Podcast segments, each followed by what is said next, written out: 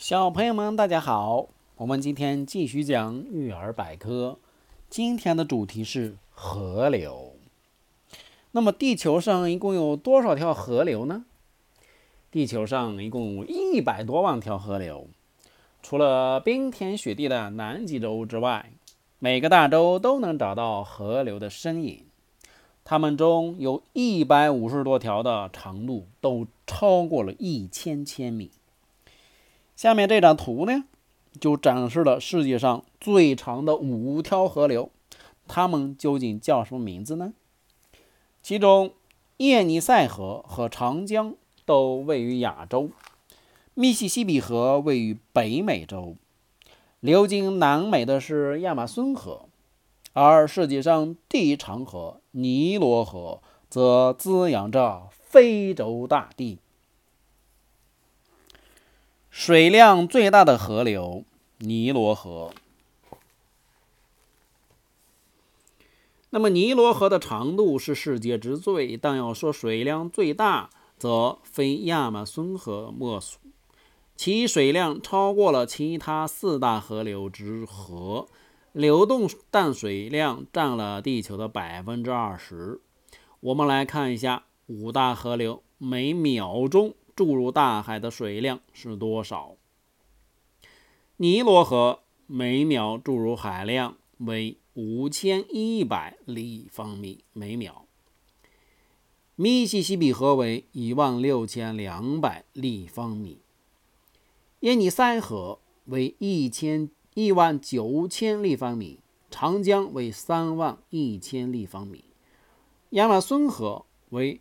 两二十一万九千立方米每秒，哇，真的是很厉害呀！我们来具体看一下这五条河流。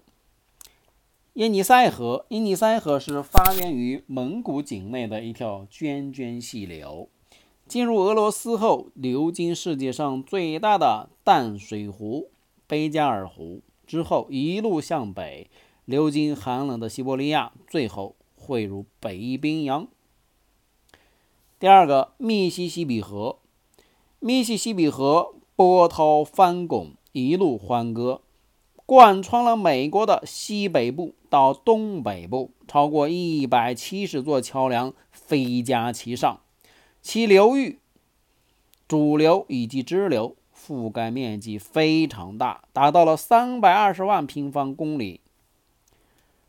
第三个长江，这条在在这条中国的大江边居住了大约三点五亿人。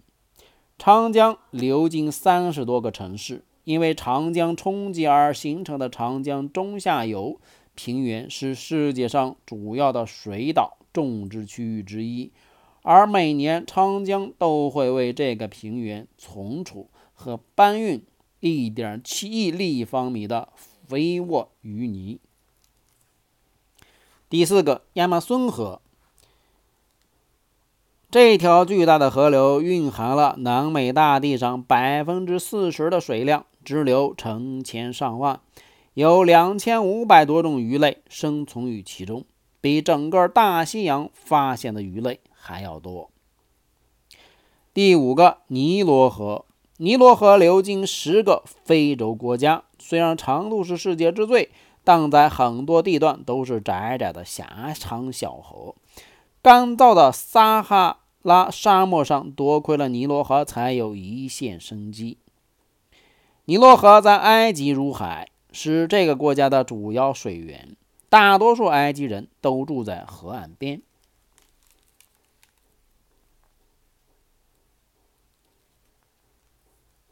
我们再看一下。其他方面的介绍也是关于这五条河流的。耶尼塞河的支流，一条河的源头一般都是涓细的小溪，在陡峭的地形上迅速流淌，在到达更为平坦的地方时，水流就慢下来。沿路有很多小溪与河流与之交汇，形成更大的河流。沿路的这些河流。被称为支流。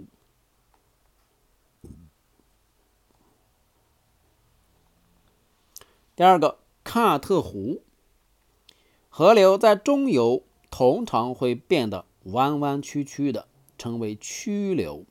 有时候河流可能会改道，于是留下一片水域，看上去很像字英文字母的 C 或者 U，因此被称为 U 型湖。又因为形状像耕地时套在脖子上的木头，又被称为牛轭湖。第三，三峡大坝，全世界的人们都在河流上修建大坝，由此形成巨大的人工湖。用于水力发电。